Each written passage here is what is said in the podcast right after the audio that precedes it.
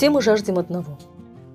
Вне зависимости от пола, возраста, этнической и религиозной принадлежности, все люди хотят быть счастливыми. А что такое счастье?